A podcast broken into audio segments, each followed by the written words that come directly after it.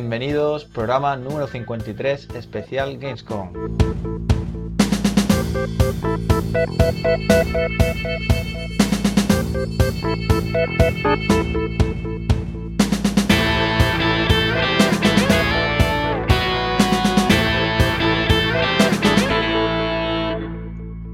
Buenas Robianos, estamos en un programa especial, nos sentamos en la parte habitual de las noticias y vamos a entrar en materia. Por aquí tenemos a Juanlo. Hola Juanlo, ¿qué tal? Hola, ¿qué tal Robianos? Encantado de estar aquí. Y también nos acompaña Álvaro, Sei, ¿qué tal? Hola Robianos, ¿qué tal? Pues muy bien, aquí estamos otra vez. Sí, sí, de vuelta de, de Alemania, nos encontramos ya en España y bueno, vamos a hablar en este programa precisamente de qué pudimos probar en la Gamescom, qué cosas destacables vimos.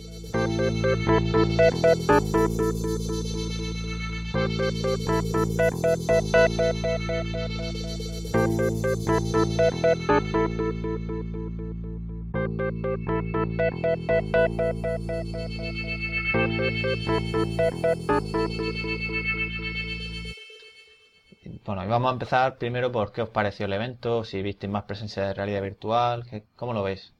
Pues sí, yo el año pasado no estuve, entonces solo puedo comparar con el primero, que la, realidad virtual era ahí una cosa así, casi casi testimonial, ¿no? Entonces, pues sí, este año muchísima realidad virtual por todos lados. Ya no solamente te tenías que ir al stand de Oculus o al de HTC o al de Sony, es que había un montón de empresas de mostrando sus videojuegos que tenían ahí ya su- sus propios Vive, como es el caso de Croteam, sus Oculus Rift, e incluso en, en la, la parte de en PlayStation había PlayStation VR también en, en, en- en muchos stands. Entonces, pues, pues sí, realidad virtual por todas partes. Sí, el crecimiento expo- exponencial de la realidad virtual en, el- en la feria se ha notado muchísimo en estos tres años y en todos los otros, otros lugares. Y pues eso, como ha dicho Juan, no solamente eh, la visibilidad que tenían los principales cascos, no como el año pasado que era un poco más secreto en este en el otro hall más de, de business, en la business area o en eh, este año ya era totalmente visible, ¿no? Y no solamente en los principales eh, marcas, sino otras marcas, otras empresas utilizaban estos visores para, para, para desarrollar sus aplicaciones incluso para darse a conocer mejor y tal. Eso- sobre todo eso, la cantidad de realidad virtual se, ha notado muchísimo más.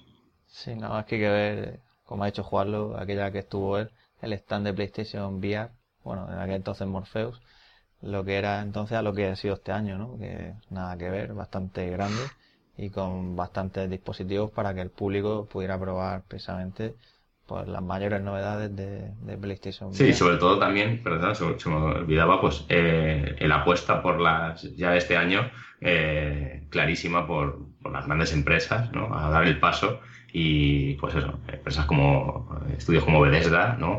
O, eh, bueno, eh, con títulos ya, no solamente eh, lo que hemos visto hasta ahora denominadas como experiencia, sino juegos completos, bien eh, desarrollados desde cero, adaptados, eh, pues, eh, y desarrollados por grandes empresas, ¿no? A mí me llamó la atención eso, el stand de Sony, ¿no? Donde tenían las, Play- las PlayStation con, con los cascos. Claro, yo recuerdo el primer año que, que, que fuimos, o sea, el año pasado no, el anterior, que no sé si os acordáis, pero que habría cuatro cascos en total, me parece. Cuatro como muchísimo. Claro, ¿Eh? estaba el del tiburón. ah, había, había cuatro, no, o sea, es que no había ni uno más. La, la demo del tiburón, la demo del el, el bicho ese con, lo- con, lo- con las maracas, digamos, las maracas de PlayStation. había- espadas. Eran cuatro, literalmente. Y el de bajar en el. En, en el de, de PlayStation, por un lado las que estaban montadas con, con cabinas y volantes, había una fila. Luego dentro la parte de el- otras con la, con la pistola, que ahora comentarás tú, Ramón, tu, tu experiencia. Por fuera las de Royce, o sea, es que era, era una barbaridad. Yo no sé Sí. cuántas Sí, PlayStation. sí, si no recuerdo mal, creo menos que hicieron 40 por unos 40 títulos. 30, pues, 40 perfectamente. Sí. 40 títulos de PlayStation nada más. Y luego había algunas más por ahí repartidas, ¿no? En Sí, sí, otras Las que había luego por fuera de la zona de, de- de Sony, vamos. Sí, sí, sí. No, desde luego que cada año va, va cobrando más, más protagonismo, ¿no? Y es algo de lo que nos alegramos, ¿no? Y que tiene que ser así, ¿no? Y, y bueno, en cuanto ya precisamente estamos hablando de PlayStation, pues vamos a entrar en el tema. Y primero vamos a contar un poquillo aquellas experiencias destacadas que, pudimos probar. Y bueno, no sé, Juan, lo empieza por ejemplo por Robinson de Journey. Bueno, a mí Robinson fue esa experiencia, literalmente es que me enamoró. Es, es creo que es de lo, casi casi de lo, de lo mejor que he podido probar en la feria, incluso superando a, a lo que es a nivel de experiencia otras en, en Oculus Rift o en HTC Vive. Aunque el casco técnicamente se quede un poquito más corto y son cosas que, las van notando, ¿no? En cuanto a resolución y demás, la potencia de la consola, pero es cómo estaba, cómo estaba ambientada la, la, la, experiencia, la de Robinson, o sea, el motor, el CryEngine, mm, con las limitaciones que le hayan tenido que meter para, para, para la PS4, y aún así, no sé, es un juego que, que, que, gráficamente es una gozada. La, la ambientación, la, la, selva, como veías, los árboles, las hojas, los, el, los típicos efectos de, rayos de sol colándose entre las hojas, los dinosaurios. Bueno, a mí esa demo me, me, impresionó y solamente por esa ya yo creo que, vale la pena comprarse una, una PlayStation. Sí, sí, tiene mucho carisma. Yo, no lo pude probar en ese mismo stand, lo probamos después en el de Crytek, también con PlayStation VR y opino exactamente igual que tú. O sea, quizás eh, no en cuanto a jugabilidad tiene unas mecánicas que puedan sorprender así tal, o bueno, bueno eh, de más acción, quizá como en otras, de disparar, demás, pero todo el contexto, ¿no? Tan los dinosaurios, como nos contaba bueno, uno de los, de, los encargados de contarnos un poco más del juego, que ya hablaréis más de ello. Eh, pues todo pues era, muy, muy emotivo, ¿no? aparte, pues el concepto de los dinosaurios, ¿no? Esa selva, como has contado pues eh, y, con esas limitaciones incluso que pues, no, sé los, los, gráficos son muy todo ese, diseño además muy cautivador muy muy bonito sabes me dan ganas de estar ahí y de saber qué pasa no más adelante de la, de la historia no ¿Qué, qué, es lo que va a ocurrir con todo por qué, por qué todo eso que estábamos viendo sí, es una sensación, es la sensación de que, de que han puesto especial cuidado en lo que es la la dirección artística ¿no? de, del juego, que han tenido en cuenta todos los detalles y, no sé, o sea, el juego en conjunto se ve muy, o sea, se ve, se ve terminado, se ve sólido y se ve coherente todo. No sé, a mí, a mí me encantó, la verdad. Yo el rato que estuve jugando el nivel es especial para la, para la con, que el nivel además ya nos comentaron ellos que estaba limitado, ¿no? Nos han dicho que el juego luego será de, de estos de que estará todo el mundo abierto, podrás irte a donde quieras, casi casi como Sandos y bueno, pues es una gozada. O sea, de verdad es un juego que, que, que, hace que te den ganas de jugarlo en, en, realidad virtual. Y lo importante que, como decía antes también, que va a ser un juego completo, ¿no? Como hemos dicho antes muchas veces, experiencias, ¿no? O sea, es un juego con una historia que vamos a vivir desde el principio hasta el final, ¿no? Con sus ciclos de, bueno, no ciclos de mundo abierto de, de, día a noche, pero que iba yendo cada vez más oscuro y demás, ¿no? Iba descubriendo un poco este chico, que es un niño que ha aparecido ahí en un mundo un poco apocalíptico rodeado de dinosaurios y todo eso, pues como, como decías, pues invita a ver qué, qué, nos va a pasar, qué va a pasar. A vivirlo me, ahí en, me, gustó mucho, me, gustó mucho, lo que nos comentaron también, de que las opciones de control iba a ser totalmente configurable a el usuario. Que, que tienes problemas de mareo, pues entonces tienes el famoso modo confort que va girando como poco a poco. Que no te mareas, puedes desactivarlo poner, y poner movimiento suave el famoso strafe, el desplazamiento lateral, en la demo estaba deshabilitado, pero nos han dicho que si queremos en la versión final lo podremos poner. O sea, me gusta mucho el detalle de que, digan, bueno, pues si hay gente que no se marea, pues que juegue en plan, en plan tradicional, sin obligarle a, teletransportarse ni, ni, nada. O sea, juega tú como quieras, a tu gusto. Yo creo que en sentido acostumbrarnos a eso, ¿no? se, nota que Crytek viene de, ¿no? del mundo del PC, ¿no? En el sentido de, dejar al jugador que configure las cosas y que, y que lo haga a su gusto. Y a mí ese detalle me, me, pareció particularmente bueno. Sí, y además el, modo confort también, personalmente lo jugué con ese y estaba, me, pareció muy cómodo. sí, no, si la demo era así, era con el confort, no podías cambiarlo. Pero eso tampoco, no, yo en mi caso no, no me mareé, ni nada por el estilo. Y, lo, y el juego sí, es un juego así de exploración y tal yo la verdad es que soy más de acción, ¿no? Como lo que le preguntamos, ¿no? ¿no? ¿No mataremos los dinosaurios? No, hombre, no. ayer, mira, ayer vi Parque Jurásico, la última, y bueno, ahí se hartan de matar dinosaurios. Yo prefiero no matarlos, pero bueno. No, no, pero bueno, que, que a fin de cuentas, para explorar y es lo que hablamos, que empiezas a probar la demo y te pones a fijarte en cualquier cosa menos en lo que está diciendo el robot este que te acompaña, ¿no? Y es lo que tiene la realidad virtual al principio, es esa exploración y el, verlo. Es que invita a eso sí para adelante, a ver qué hay en cada recoveco, no voy a trepar por aquí. No sé, supongo que no, sabemos qué, qué, grado de libertad tendrán esos mapas, pero por lo menos lo que hemos visto eh, eh, era muy impresionante ver los cambios de proporciones, ¿no? De ver un bichito pequeñito y al lado eh, pues cuando estábamos trepando y luego al lado de repente aparecía la cabeza de un Diplodocus, que vamos, era como 200 veces más grande que ese bichito, y todo ese juego de proporciones, pues te hacía darte cuenta que estabas trepando igual en un árbol gigante, estabas a 10 metros de, altura, todo eso, esas combinaciones de, ir cambiando de un entorno a otro y a ver a dónde va a llegar, a dónde me va a llevar esta historia y, que es un juego, como digo, completo. es uno, de los buenos, de los, de los, de los títulos a, para seguir, ¿no? Por lo menos de los que por lo menos me interesa. Sin haberlos probado ni mucho menos todo lo que hay para PlayStation VR, o sea, nos quedan un montón de cosas por probar. pero yo solamente lo, viendo Robinson, yo me da a mí que va a ser de los títulos más, más impactantes de la, de la, del casco eh, de, de, Sony, de los más importantes y de los más espectaculares, los que más va a sorprender a la gente. Sí, y lo veremos, a ver si más adelante, pues bueno, también aparecen otras plataformas, podemos verlo incluso con, con gráficos más potentes, ¿no? En PC y que, ya de por sí los hemos visto muy, muy buenos. Pero claro, ya, ya ver esos dinosaurios, no tenerle delante, ojo, igual que bueno, el año pasado veíamos a la ballena, ¿no? En The Blue, pero esto con dinosaurios, aquí no le gustan los dinosaurios. Sí, no, y aparte eso que comentáis de los gráficos, es algo que el mismo productor de, de Robinson de Journey nos decía, que con la PS4 Neo, pues el juego le, dará más calidad, ¿no? Será un poco como si tienes la PS4 normal, pues a ver, lo ves como lo vimos, y si tienes la Neo, pues lo ves un poco mejor, ¿no? Igual que puede pasar en PC a día de hoy, ¿no? Si tienes un mejor equipo, le ponen más calidad. Hay alguna diferencia, ¿verdad? Eso sí dijo, sí. y, y, bueno, pues hablando ahora, ya que habéis sacado también el tema de, de lo de Warpoint en este caso, lo del controlador, eh, es otra forma de jugar a los shooters y la verdad es que me sorprendió bastante porque, bueno, en este caso ya sabéis, se llama el Line Control es un arma parecida a, Nintendo, ¿no? Quiero decir, el sistema este de, con los mandos construir. Sí, bueno, pero en este caso ya el arma, no tienes que coger los moves ni, ninguna historia.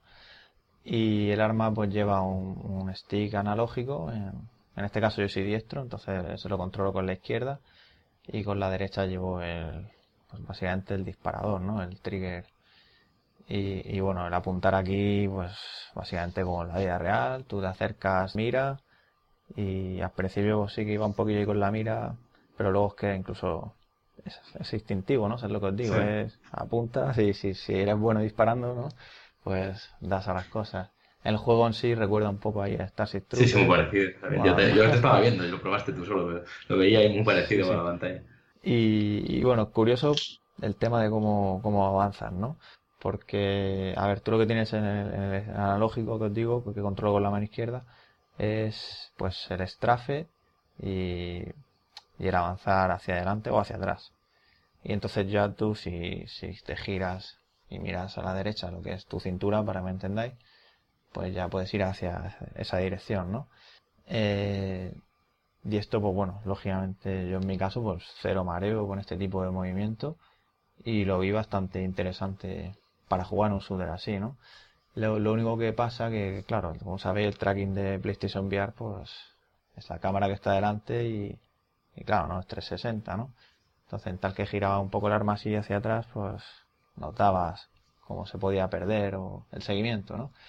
Pero ya os digo, y el juego en sí va bastante divertido, al menos yo que me gusta este tipo de, de shooters, ¿no?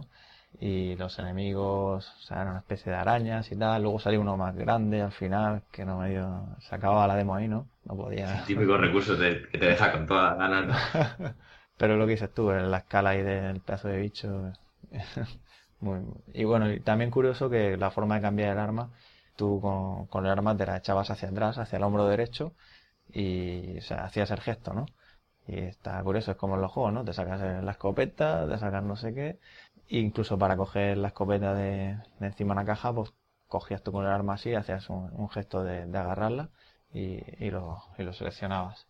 Y bueno, yo lo que le faltaría a este tipo de controles, pues lo que os decía, el 360, ¿no?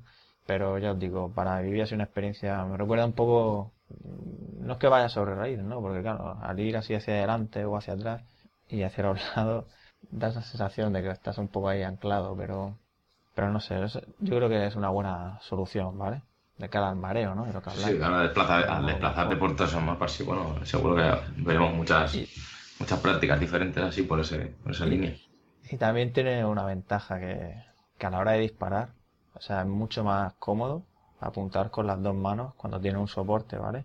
Cuando llevas dos cosas, como ya sea los touch o los move, yo creo que la puntería... Sí, que, estén unidas, quiero decir, ¿no? Entre sí, que formen un, sea, cuando, cuando tú utilizas las dos manos para disparar una pistola, yo creo que tienes más puntería que, que si Claro, solo la lógico. mano. Sí, lo- Sí, o yo no disparo una O cuando pistola. llevas una pistola en cada mano, que también parece que, que cuesta más porque no sabes muy bien a dónde apuntar. Sí, sí, sí, efectivamente. Y ahí es donde creo que, que con este arma, pues, gana, ¿no? Esa, esa precisión y esa... Y la presencia también, no supongo que, bueno, te pregunto también Sí, incluso. sí, sí, efe- efectivamente, sí, eso de acercarte el arma, moverla así, lo típico, ver el contador de las balas, todas las cosas, está, está muy, muy bien, muy bien. Eh, y Juan, tú pudiste probar el Drive Club, ¿no? También.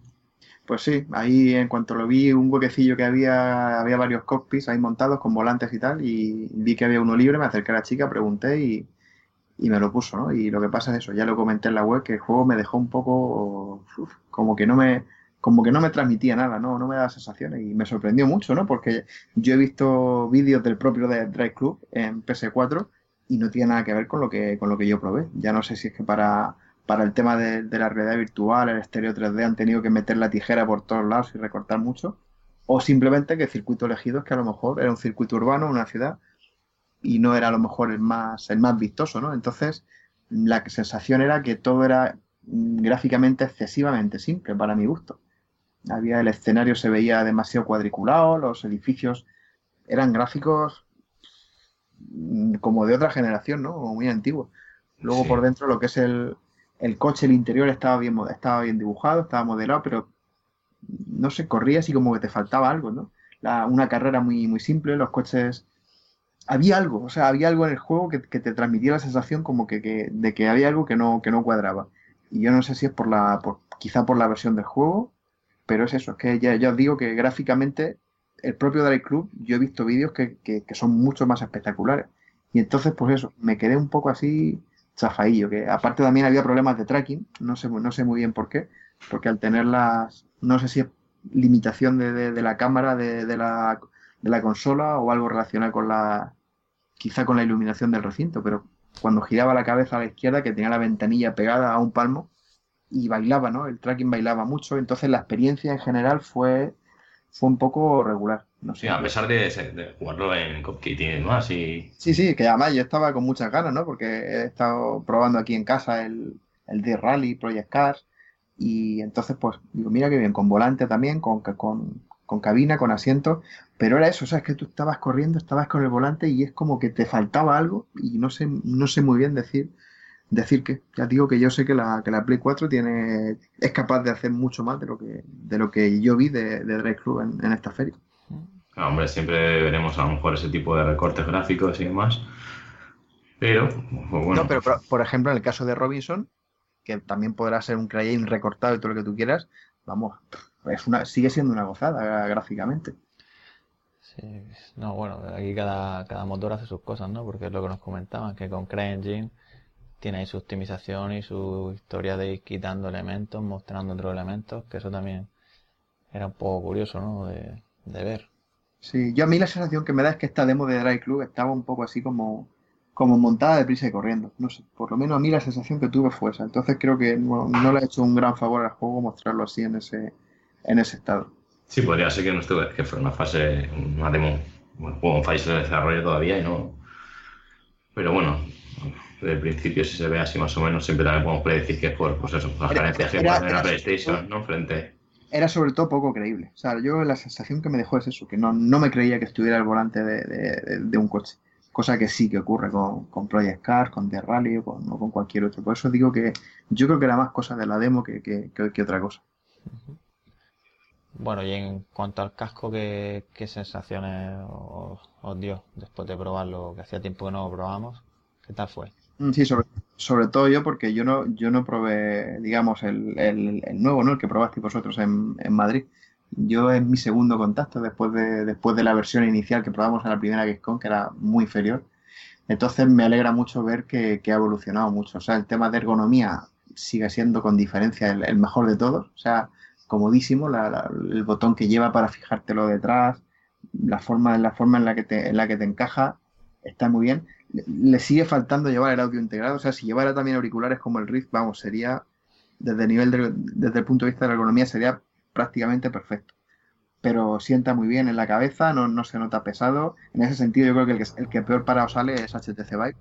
Y, y, este a mí me, a mí me gustó. Luego a nivel, a nivel técnico, pues sí, las, eh, la resolución se nota que, que, que está, que, que, es inferior a la, a la, de Oculus HTC, se ve ahí un pasito por detrás, pero no hasta el punto de que, de que digas que es una mala experiencia.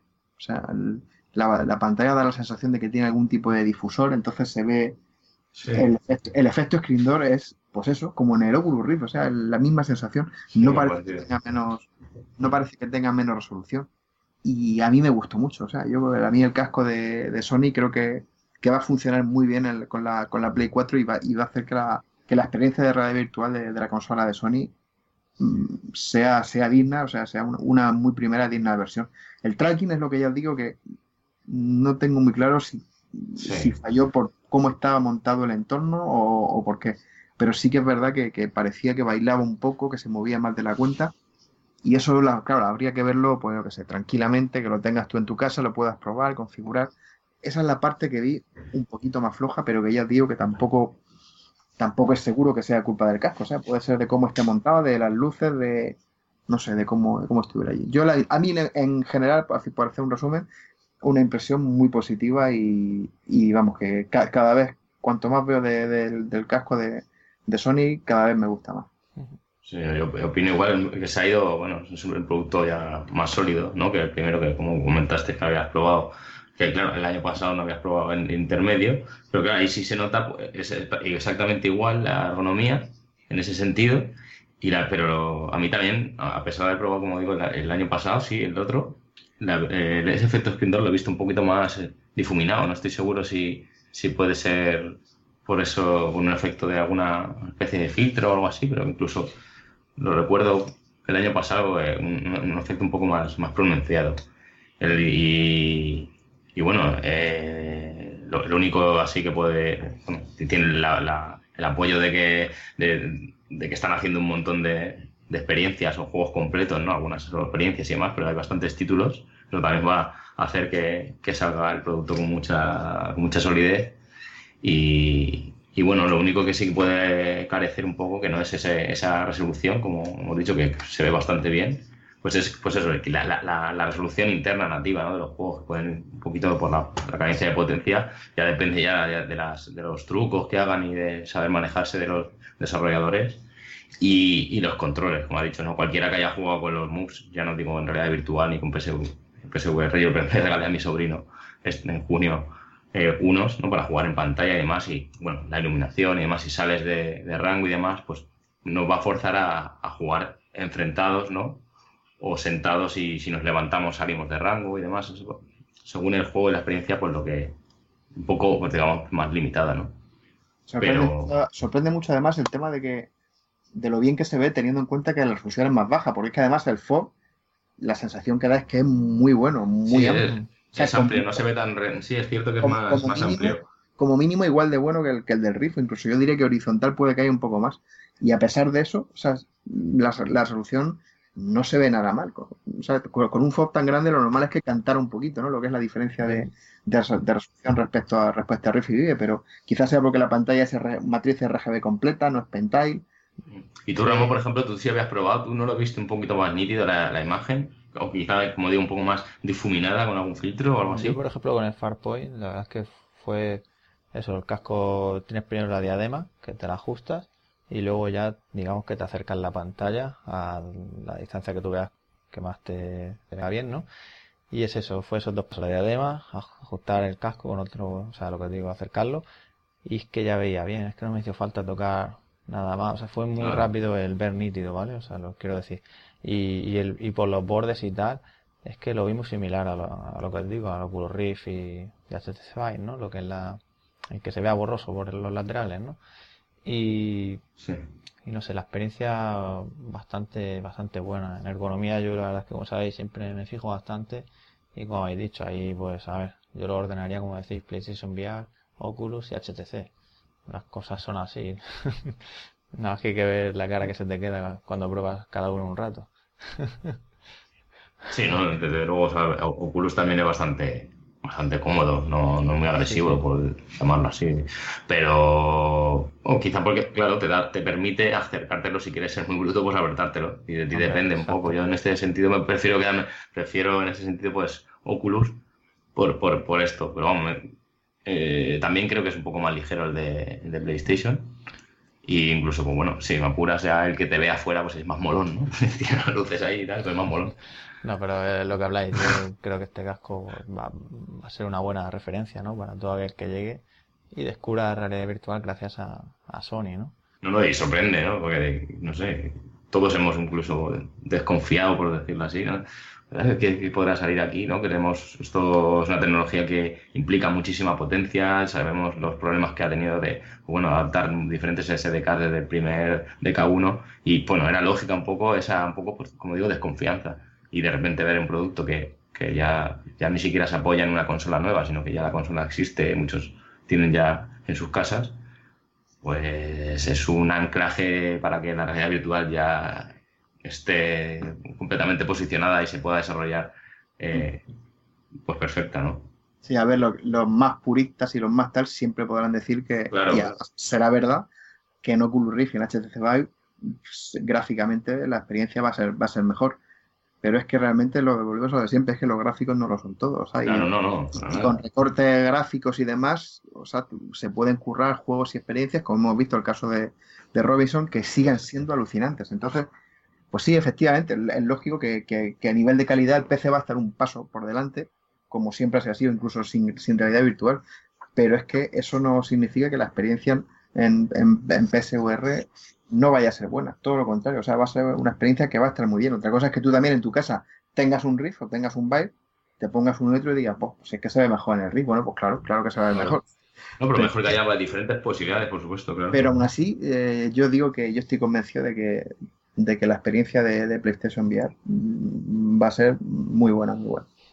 Y bueno, pues ya que, hablamos de Rift también, pues vamos a hablar de aquellas cosas destacadas que, probamos de Oculus Rift, porque sobre todo la mayoría fueron con Touch, ya que como sabéis Touch viene en el último trimestre del año y Oculus pues está mostrando pues esos títulos para que nos hagamos una idea de, de lo que nos espera. Entonces pues bueno, Juanlo empieza por lo que más te, te gustara o, o que destacarías?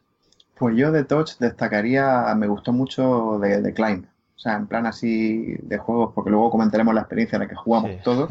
Sí, lo mejor, lo mejor para Fue de Dan varios, ¿no? Que fue muy divertido. Pero vamos, centrándome en algo así, digamos, que de poder probar en, porque de Dan varios es muy frenético, estábamos todos pegándonos tiros y demás, y, y, fue divertidísimo, pero algo en lo que yo pude tener ahí tiempo para fijarme en cosas, en detalles, era de Klein, la versión especial para, para Touch, que claro, le da le añade un, extra, ¿no? Algo que le falta a la versión actual que, va mirando con el mando. Entonces ahí te das cuenta realmente de, de, lo, que aporta un controlador de movimiento a, un juego. A mí los controladores me han encantado, ¿qué querés que os diga? O sea, estoy lo, lo, que tengo más inmediato para comparar, que es los mandos de HTC Vive, y no tienen, o sea, para, a mí me gustan más los, los touch caben, encajan en la mano de una forma que, que lo otro con, los controladores de HTC tiene la sensación de, que tener en la mano un palo con botones, literalmente.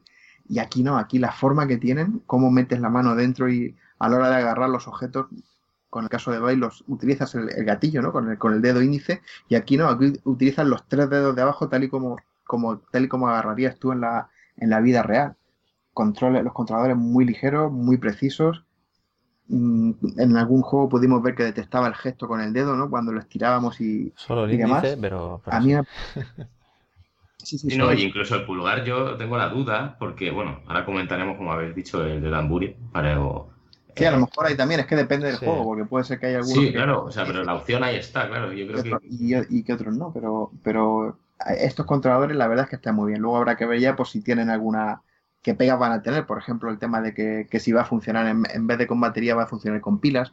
Para mí eso es una pega. Yo prefiero que tenga una batería recargable y ya puestos a pedir una base de carga, ¿no? Que no tengas que ponerle el cable como haces con lo, a lo del HDC. Eso sería lo ideal. Pero bueno, pues esta gente habrá tomado la decisión que ellos han considerado recuerdo la más. Sí, sin pilas. Sí, se quedó sin pilas en, algún caso. Sí, entraron a cambiarlos y sacaron una pila AA, básicamente. Sí, yo, yo la, parte que no tengo claro todavía cómo va a funcionar es en el tema del tracking, claro, porque aquí todo estaba configurado con las dos cámaras delante.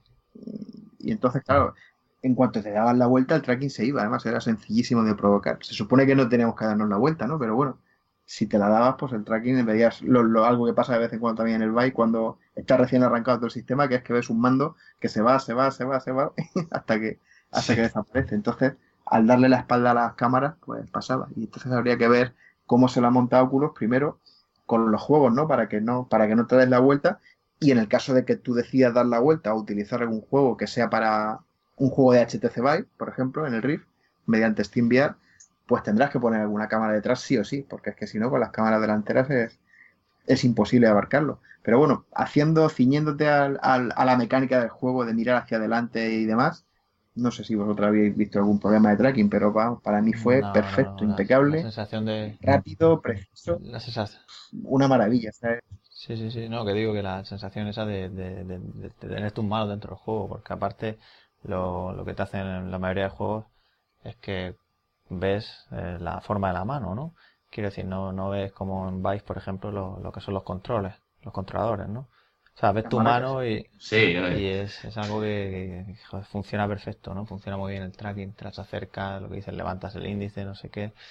Y, vamos, yo estoy, coincido contigo en que estos controles son, son muy buenos y, y ergonómicamente también, a pesar de que yo tengo las manos grandes, pues van, van, van genial, ¿eh? Y yo, particularmente, de las cosas que me gustaron, pues efectivamente fue Death and Barrier, porque fue una experiencia, es un juego multijugador de pistoleros, ¿no? En un salvaje oeste y está enfocado eso en versus y en ese caso, claro, tuvimos la suerte de poder probar dos versus dos, ahí jugarlo con Álvaro y yo con, con Elena. Mordiste el plomo. sí, la verdad es que la verdad es que pillamos bastante, todo hay que decirlo. Yo no, me enteraba al principio ni, ni, cómo tenía que recargar. Estaba, es lo que, lo que decimos, ¿no? Nos metemos ahí y de pronto puedo ver que puedo chocarle la mano a Elena, que puedo coger las cartas, que no sé qué. Y claro, no me puse a leer en realidad cómo funcionaba. Claro, no, pero el típico, lo que hemos comentado muchas veces, ¿no? A lo mejor tienes el, tutorial delante de tu cara y pone pulsa no sé qué, sí, sí, sí, arriba, para abajo, no sé qué. Entonces, en este caso, bueno, eran las cartas, las propias cartas, ¿no? De, donde aparecíamos. Ahí, notábamos, por, ejemplo, la, la, respuesta táctica era muy buena. ¿Te acuerdas, Álvaro? Cuando al chocar la mano, como el, propio touch vibraba y era una sensación. sonaba. era una sensación curiosísima, porque realmente cuando al chocar la mano, por eso notaba la vibración y parecía que hubieras tocado algo y bueno, es una forma en la que juega con los sentidos, ¿no? Y, sí, y los sentimientos incluso, pues dije, yo, bueno, yo me, aventuro a decirlo directamente, porque claro, no, no, es que, pues lo que hemos comentado, pues eso, ya todos a bailar, ¿no? Ya tienes unos maracas, estos mandos que son súper cómodos, ¿no? El casco, y esos tres puntos ya eh, hacen que, ¿no? Eh, eh, intuyas el resto del cuerpo, y no hace falta, el, en este caso había avatar, estaba todo, todo el avatar representado, ¿no? Pero la sensación, pues lo como he dicho muchas veces, que no, que no tenía unos gráficos tampoco muy allá de lo que era el juego. Y aún así, o sea, es que te metes dentro de tal manera que me acuerdo, vamos, lo comentaba después con, con vosotros y nos reíamos, pero es que detrás de un barril para cubrirte los disparos, ¿no? Y esto que te asomas y con las dos manos ahí apuntando con, la, con el arma, te asomas y, y, y te apoyas en el barril y durante un segundo y, o sea, te lo crees y de pronto te, claro, te vas hacia abajo y dices, joder, mierda, sí. sí. Claro, ya, a todos nos ha pasado eso. En ese momento todos hemos apoyado la mano en el barril o en la barandilla virtual y claro, esa barandilla no existe. Y o te desequilibras, incluso te puedes ir para abajo. Es una, es una forma de, sentir presencia sin darte cuenta. Pues claro, es un latigazo, es un, es un momento que, claro, dices, todas estas, cuanto más. Ya, te crees que te puedes apoyar en la barandilla y haces así el gesto y, y te caes para abajo y dices, joder, si que no hay nada. Claro, y sobre todo cuando estás pendiente. realmente te has metido en, en, en, la experiencia hasta ese punto.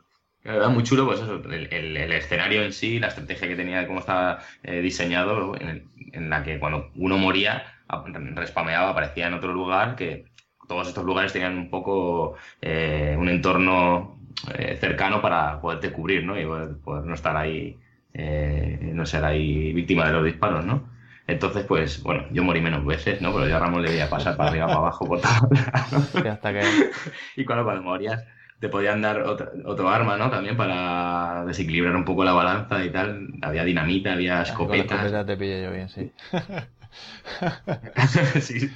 Y luego muy chulo el modo de, recargar, ¿no? Con el gesto de izquierda a derecha como un bandido chulo, ¿no? La el tambor de la, del revólver salía y se volvía a meter dentro de la pistola. Y como con simplemente el gesto del, gatillo, acariciando el, el, stick, la seta, recargabas el martillo de, la pistola. Tenía unos detallitos que, como... Sí, eso es, bueno, igual que en Hover Junkers, que eso también lo, habíamos podido probar ya, bueno, yo lo, lo probé en casa con HTC Vive, pues la misma mecánica para recargar, o sea, haciendo el gesto, que es algo que muy intuitivo y muy, muy natural. Es una, una, pasada. A mí me, me, cautivó directamente, me encantó. Además la temática del oeste y tal, que me encanta. Sí, yo creo que, que, cualquier usuario de, de Oculus Rift que realmente quiera seguir disfrutando de, del dispositivo, que le guste la realidad virtual, o sea, es que Touch es una compra obligatoria, sí o sí, sí porque la, realmente la, las experiencias que, que utiliza el controlador de movimiento es, es algo que está, que está a otro nivel. Sí, ¿no? y el tema este de que lo que hablamos, ¿no? Que, te agachas, te vas hacia los lados, el jugar ahí de, asomarte por diferentes sitios, o sea, es que... Sí, o, poder, poder, sacar la mano estando parapetada por encima y disparar, o sea, son cosas que, que, que, que realmente hacen eso, o sea, que disparan la sensación de presencia. Y fíjate hasta qué punto una experiencia que me acuerdo al día siguiente Álvaro y yo fuimos a probar Risk Coil y bueno, yo me acuerdo que me puse el casco al principio y pensé, joder, ¿qué, qué juego es este? ¿no? O sea, no, no me llamaba nada la atención. Y, y, fue empezar a jugar con Álvaro y meternos dentro y la verdad es que nos lo pasamos muy bien. Era el pique, el pique, el pique bueno. no, a mí, a mí sí me. O sea, cuando al principio empieza, además estaba escribiendo directamente de esto ahora porque quería. O sea, cuando entras, pues sí que llama un poco llama la atención, pues eso, donde estás rodeado, que sabes, en ese escenario, en esa, esa arena, ¿no? Donde va a haber la partida. Y claro, estás empiezas a ver que está todo el mundo ahí vitoreándote y tal, y todo eso está muy chulo. Porque, pero claro, cuando empiezas a jugar tú solo, sí es cierto que bueno, es sencillo hasta que entra otro en la partida y que simplemente sí, está pero que al final es como el típico no es fútbol, si no hay una máquina de estas que del disco, que son dos porterías y va dándole al disco y el disco va rebotando. pues es eso, pero en realidad virtual tú eres el portero y si te inclinas a la derecha es como que va a ser una especie de plataforma que se mueve a la derecha y cuanto más te inclines más rápido va y con tus manos pues puedes coger el disco y, y nada, y volver a lanzarlo y demás, ¿no? Y es... muy sencillo, pero vamos, no veas cómo, engancha, ¿no? sí. Y además detrás de nosotros tenemos uno, en la portería hay diferentes marcadores, un doble, doble puntuación en el centro, que hace también que te, que te piques a, a, a, alcanzar esa, ese marcador. Y luego las paredes estas de rebote que, que tenía, que te pillaste ese tranquillo bastante bien tú. para arriba.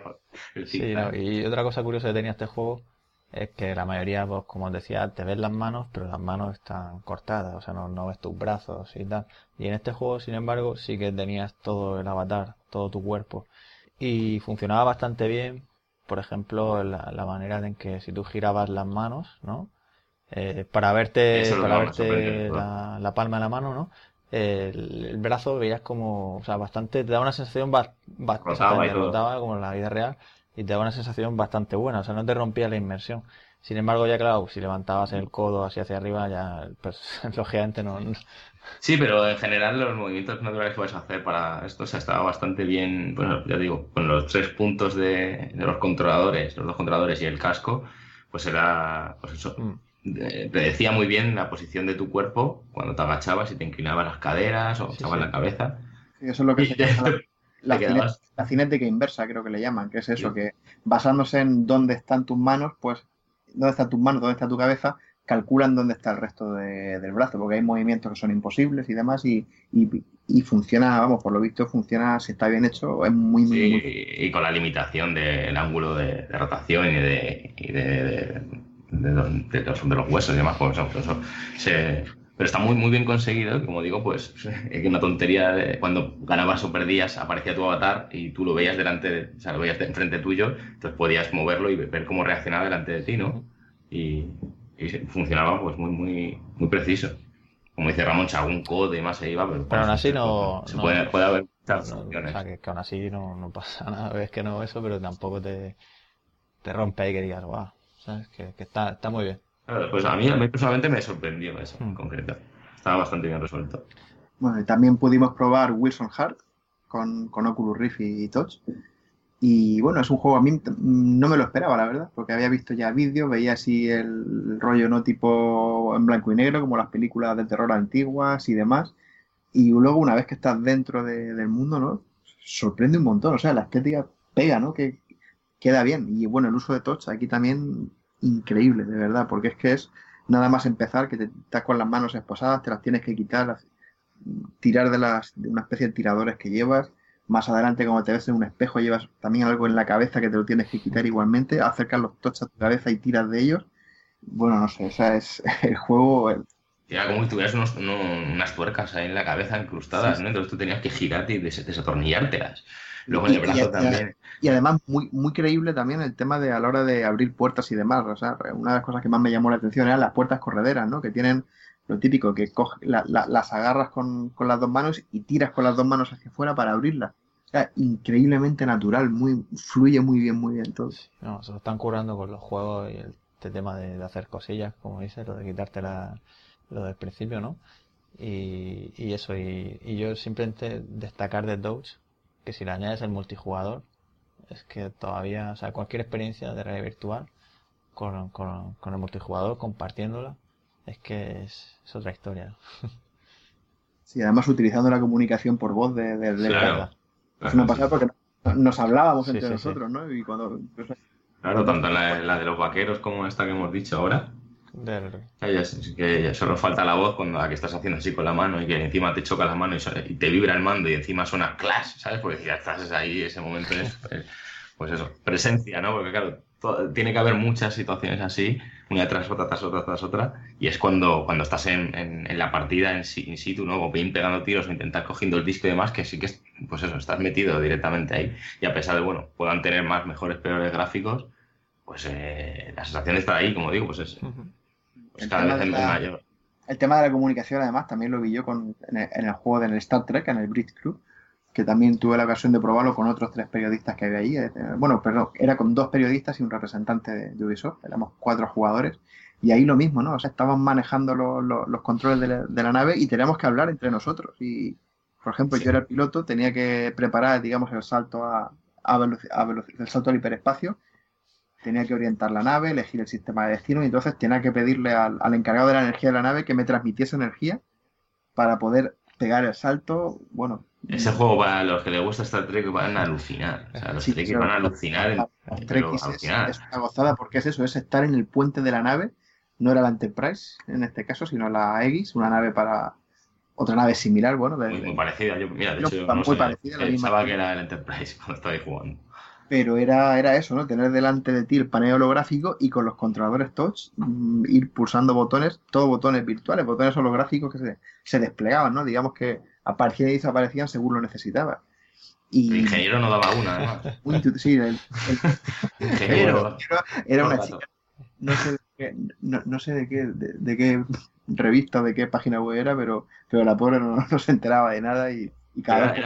Estabais metidos ahí completamente. El, capitán se daba la vuelta y eso de que ingeniero se le señalaba, le señalaba con el tos, hacía así con el dedo y claro, el personaje, el avatar virtual, hacía así con el dedo, entonces todos soldabais la vuelta, mirabais el tío que estaba ingeniero, ingeniero.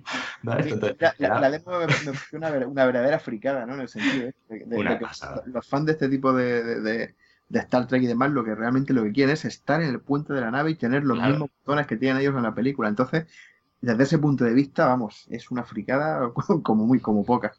Claro, muy original también, o sea, pues todas esas acciones que tenía que desempeñar cada uno de los, de los cargos de la nave y... Gráficamente no era, la demo no era, o sea, la demo, la experiencia de Star Trek gráficamente no era tampoco nada del otro mundo, o sea, eran gráficos más bien simplones y demás, pero volvemos a lo de siempre, o sea, si estás hablando con tus compañeros, estás tocando botones, moviendo palancas y estás metido en la acción, es que te da igual que los gráficos no, no estén a la altura, o sea, yo como era el piloto, tenía muy, una visión muy buena de lo que tenía delante y eso, al acercarnos a, una especie de estación, una prisión donde había prisioneros que teníamos que rescatar, pues se veía, ¿no? Que gráficamente era así un poco, bueno, normalito, digamos.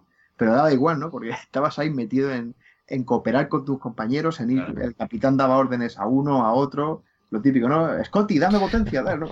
Siempre, en ese sentido, creo que es más, eh, más productivo o más, más beneficioso, pues eso, que vayan saliendo estas mecánicas que nos sorprenden porque los gráficos sabemos que, bueno, eh, también si los vemos más, eh, menos sorprendentes, sabemos que es por esa falta de potencia que se requiere y demás, pero ya los hemos visto hasta, aquí, hasta dónde podemos llegar, ¿no? Incluso hasta súper realista, hay imágenes que no podemos diferenciar apenas. Pero claro, ver que, que, ya se están solventando, se están empezando a... se puede utilizar esas mecánicas en realidad virtual y que vamos a, pues eso, un Trek o alguien que le guste tal saga, tal, están participando directamente en esa, en esa escena, ¿no? Y cooperando con sus compañeros y viviendo. a mí me sorprendió muchísimo, no me acordaba de esta, y visto desde fuera, era. Ramón, tú también lo puedes decir, ¿no? Estamos al lado, estábamos flipando viendo cómo, cómo le regañaba con el, con el dedo, cómo le señalaba al otro, cómo el otro tenía que pues eso, alrededor suyo cada uno tenía un montón de paneles de mandos y os tuvo que enseñar para qué servía cada uno. Y, además de eso es que cuando yo estaba en el panel de piloto, pero yo miraba a la derecha y veía a los otros personajes. Y claro, los personajes, gracias a los controladores de movimiento, movían las manos. Entonces el avatar de ellos movía los brazos, las manos y la cabeza tal y como lo hacían ellos en su sitio. Lo cual, perdido o tal. y recuerdo que nos saludábamos con la mano y todo eso. Entonces, pues son, son cosas que eso, o sea, puestos a, a comparar, siendo ya radicales del todo, la experiencia que hemos probado en la con probablemente más bestia a nivel gráfico sería Decline, que es la que mejor se ve, el CryEngine brillando al máximo, y Star Trek quizá fuera la, que, la, la, más implora, ¿no? Pero es que con las dos te lo pasas igual de bien. O sea, en una estás jugando solo, centrado tú en lo tuyo, en, en, trepar por la montaña, pero es que la otra estás, te ríes, te lo pasas bien con los compañeros, cada uno haciendo su, cumpliendo su función, se va agotando el tiempo, hay que, hay que escanear las la celdas, rescatar a los enemigos, teletransportarnos a la nave y se disfruta porque estás en realidad virtual y, estás viendo a los personajes de Star Trek el, con, con su, uniforme, con, reconoces la nave, lo reconoces todo. O sea, es, mm, es muy grande esto. Lo que y, nuevamente, eso, una, pues eso, una, una saga tan importante pues verla directamente pues apostando por yo, estamos viendo un producto de realidad virtual eh, completo cada vez tengo más claro que, que, los gráficos no lo son todos claro no ya, ya, lo hemos visto muchísimo no y que, y que luego, y también que tampoco nos podemos fiar de, pues eso, el concepto al principio, el del disco también, hubiéramos dicho que es sencillo tirar el disco, pero en cuanto empiezas a jugar, la edición que produce, ¿no? El pique y, todo lo divertido que es. Pues la verdad es que probamos bastantes juegos para Oculus Rift, bastante y muchos que nos sorprendieron, pero también probamos para HTC Vive y bueno, hay que hablar también de Serious Sam, por ejemplo, que la verdad es que, bueno, yo soy fan de la saga, ¿no? Sé que jugarlo también. Hemos jugado todos, sobre todo en cooperativo. Y la verdad es que nos, sorprendió también este juego, que a pesar de, bueno, es un juego en el que estás parado en una zona y tienes que sobrevivir a la soledad de enemigos. Y, a pesar de ello, pues, resulta divertido, ¿no? Y, y adictivo también. No sé, no, Juanlo. Que te... Y frenético. ¿Qué te pasa? yo es que Serious Sam, el problema que tengo es que soy fan de la saga. Entonces, no, sé, el mismo problema que tienes tú. No, quizás no, seamos demasiado imparciales, pero, pero es que es eso, ¿no? O sea, el, el, el juego respira Serious Sam por todos lados. O sea, es que es, es Serious Sam, reconoces todo, ¿no? Los, los modelos de los personajes, los sonidos, el, suicida este que viene ¡ah! gritando con, la, las bombas, las calaveras que te, que te disparan y bueno, todo eso llevado a la red virtual, a mí me parece un, un buen primer paso por parte de Croteam y además que me alegro mucho de que Croteam esté, estén decididos a apostar por, por la realidad virtual. No es el típico juego Serious Sam al que estamos acostumbrados, en el sentido de que es una experiencia para un solo jugador. Cuando mm. Serious Sam, siempre cuando mejor no lo hemos pasado ha sido jugando en cooperativo, ¿no? Las risas que, no, que nos hemos echado nosotros un montón de veces jugando, jugando juntos. Pero sin, em, sin embargo, es, es eso, o sea, es estar metido ahí en el mundo, te ves en los escenarios esos egipcios, los enemigos como te vienen, pero claro, encima con el añadido de utilizar los controladores de movimiento para las armas, que eso es una pasada. En este caso era HTC Vive, que ya sabemos que el tema de, la precisión de, de, los controladores de movimiento es inmejorable y bueno, las armas funcionaban hasta los enemigos más lejanos, apuntabas apoyándote una mano con la otra, preciso, perfecto y, bueno, muy, muy, muy divertido. Sí, porque yo con la izquierda no daba una más al principio, como yo con las dos manos. Yo casi ni lo usaba. Yo ni lo usaba ya prácticamente. Sacaba la, la, la, motosierra en la izquierda. Pero, pero lo, es, lo de llevar un arma en cada mano es que es complicado. Claro, es que yo al final conseguí coger el punto y más o menos me, me defendía bien, ¿no? Cuando mi truco, entre comillas, era que yo en la derecha llevaba un arma de, digamos, precisa para apuntar de lejos Hmm. y en la izquierda un arma para, para tirar al bulto, ¿no? Es lo que estaba pensando ahora, que una buena opción es esa, ¿no? Y, y ponerte el brazo Claro. así y apuntar bien. Cuando me venían ya, cuando estaban ya muy cerca de mí, sobre todo cuando venían los escarabajos y todo eso, ya una, creo que llevaba la recortada y bueno, pegaba un trabucazo y se cargaba 10 de golpe y, y con la otra pues me encargaba de los que venían lejos. Pero bueno, es que incluso, joder, es que hasta podíamos llevar el cañón, el, el mítico cañón de Serious Sam, que te pegabas un cañonazo y lanzabas la bola esa y bueno, o sea, yo me lo pasé, me lo pasé genial con el Serious. La verdad es que para mí fue, fue eso, fue, me encantó poder, poder disfrutarlo por fin en, en realidad virtual. Ya nos dijeron, no- nos comentaron eso, ¿no? Que, que de momento esto es una especie de experimento, entre comillas, y que según la acogida que tenga, los comentarios de la gente y tal, pues que ya veremos si, si Croteam no se plantea alguna opción de este tipo con Serious Sam 4, ¿no? Quién sabe. Sí, no, y el tema de que estés parado decían que básicamente era por temas de, de mareos y tal, que habían hecho pruebas y como Serious Sam el, el personaje se mueve no sé cuántas veces más rápido que, que lo que nos movemos nosotros normalmente, pues como que no, no, no da muy buenos resultados, ¿no? Pero eso, la, la, la adicción, la, quiero decir, la, lo frenético se convierte cuando se te acercan todos los, son las arañitas esas que venían pequeñas y me acuerdo de estar disparando ahí y, y que te salía con un enemigo por arriba también que te tiraba un disparo y eso, y lo, lo chulo es que El- podías el- seguir el- disparando el- y mirar a la izquierda. El primer, ¿no? el primer escenario, ¿verdad? ¿Te Sí, sí, sí. Cuando, cuando, cuando había lo- los enemigos que había en la parte de arriba, en la, en la cornisa. Sí, sí, disparaban bolas de fuego, ¿no? También, también caían vida, entonces tirabas como un gancho y lo traías Claro, a- eh. hacia ti, traías el corazón Nosotros y la- las esquivábamos, ¿no? Pero en la versión que probamos no te daba igualmente aunque la esquivaras, aunque esto es la versión que va a salir ahora en septiembre, eh, no, no ocurrirá esto, las podrás esquivar tal cual. y nada, la verdad es que es un buen acercamiento, ¿no? Para, para la saga, ¿no? A la realidad virtual. Sí, y eso, espero que no sea que no sea el último, porque un juego de tiros como este es lo que pide. Claro, también es verdad que acababas con los brazos hechos polvo, estar todo el rato con, con las armas Sí, sí. apuntando, pero está bien por eso, porque el tema entre oleada y oleada te llevaba una pantalla en la que podías comprar arma- armas nuevas y demás, y bueno, ahí descansabas un poquito. Y, y es verdad que la, parti- la partida, cada oleada no duraba mucho. Yo creo que en cinco minutos o menos ya te, te habías despachado todos los enemigos y podías, podías descansar. Pero claro, aquí surgen, es cierto que estamos experimentando en el tema de la realidad virtual y surgen problemas que tú no te planteabas jugando a Serious Sam con teclado y ratón como que se te cansa el brazo. Y, y- y- y mira que se cansa, y tanto además. O sea, que, que claro, empiezan a, cuando empiezan a salir las arañas sí, sobre todo si te hacen el disparo, De 20 en 20. el disparo que tengas que ir bala a bala dándole al gatillo, ¿sabes? Claro, ese es, las arañas, y pa, pa, pa, pa, pa, pa, pa, bueno. Sí, sí, porque además se, se notaba en el dedo, ¿eh? que el dedo se cansaba. No era, Sí, hubiera sí. encantado un arma que fuera eso, de tenerla apretada y soltar la ráfaga, pero claro, las que teníamos, por lo menos yo no encontré ninguna. la- que- las ametralladoras. Sí, había, o sea, había una con sí. láser que era buena. ametralladora no me- al, final, al final no cogí ninguna y, y todas las que cogí eran de, de pegar un tiro tras otro y bueno, acabas con el dedo hecho polvo. Y el lanzamisiles este también que era gigante. Y la motosierra, la pistola. No recuerdo más. pues yo, yo creo que, que con Sam 4 deberían sacar. O sea, y lo que hablábamos antes, quien se, quien no se maree, pues que juegue como, o sea, diferentes con- formas de moverse, ¿no? De, a fin de cuentas. Yo, yo creo que es compatible. Sí, sí, sí. Falta eso. Ya va a depender un poco de, de nosotros, o sea, del Y público. de adaptarnos también, claro. No, a me, decir. me- me refiero que, que, que, que Crotin le, le dé soporte a Serious Sam 4 de realidad virtual. Lo que han dicho ellos, dice, va a depender de cómo acoja la gente esta versión, la versión del Serious Sam VR, y, si les gusta y piden más y piden más, pues nosotros le daremos más, pues.